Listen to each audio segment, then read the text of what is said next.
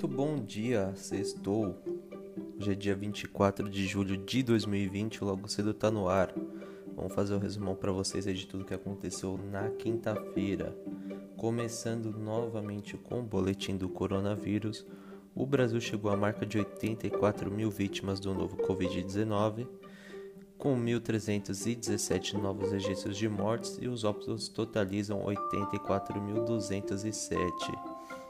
O Senado aprovou ontem a medida provisória que desobriga creches, escolas e instituições de ensino superior a cumprirem, em 2020, o mínimo de dias letivos previsto em lei. O texto, editado pelo governo em razão da pandemia do novo coronavírus, já havia sido aprovado pela Câmara com mudanças.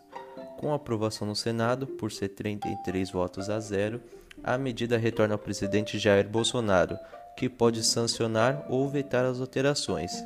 A regra geral, estabelecida pelo Ministério da Educação, prevê o mínimo de 200 dias letivos para toda a educação básica, ensino infantil, fundamental e médio, e para as instituições de ensino superior.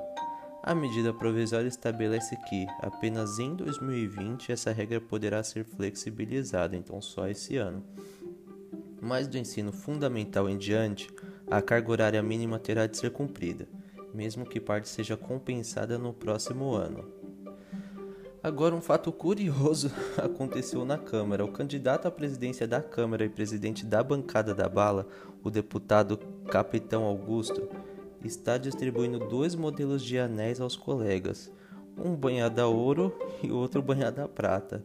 O parlamentar diz que teve a ideia de entregar os presentes quando foi muito elogiado ao desfilar pelo plenário com adereço dourado, que carrega a inscrição Poder Legislativo e o desenho arquitetônico do Congresso Nacional.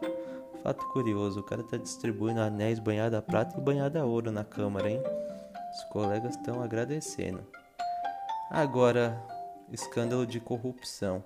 A denúncia apresentada à Justiça pelo Ministério Público Eleitoral de São Paulo contra o ex-governador paulista Geraldo Alckmin do PSDB ontem aponta que o Tucano recebeu 11,3 milhões de reais da Aldebrecht durante as eleições de 2010 e 2014, quando foi reeleito para o Palácio dos Bandeirantes.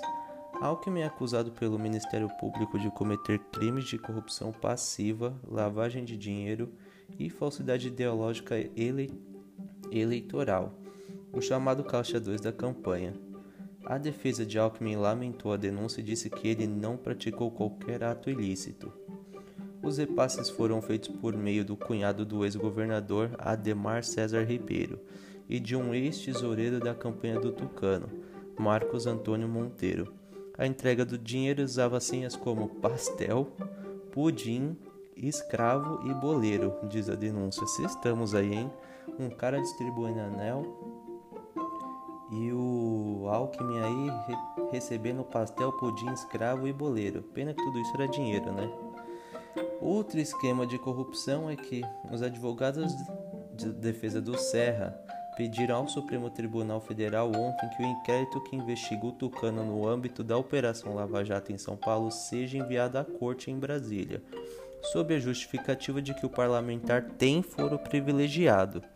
No pedido feito ao STF, os advogados de Serra afirmam que o inquérito que corre contra ele na primeira vara da Justiça Eleitoral de São Paulo investiga fatos que vão além da campanha de 2014 e dizem respeito ao mandato dele no Senado, e que, portanto, deve ser suspenso e enviado à Suprema Corte. Serra foi alvo na última terça-feira da Operação Paralelo 23 da Polícia Federal, que investiga suposto caixa 2 na campanha dele ao Senado em 2014. Na ocasião, o empresário José Sarpieri Júnior, sócio e fundador da Qualicorp, foi preso após as investigações apontarem que ele fez doações não contabilizadas de 5 milhões de reais.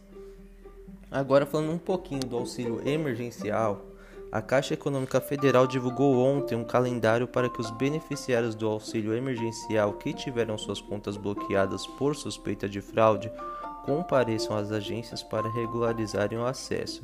A medida vem após mais um dia longo de filas em agências da Caixa. De acordo com a Caixa, entre milhares de contas cujos acessos foram bloqueados, em 51% dos casos a medida foi suspeita de fraude no benefício. Nesses casos, o trabalhador deve à agência da Caixa com um documento de identidade para solicitar o desbloqueio. Muito obrigado pela audiência. Vou passar a bola aí pro Cauê para ele te deixar antenado sobre tudo que ocorreu no mundo do esporte. Valeu e até mais.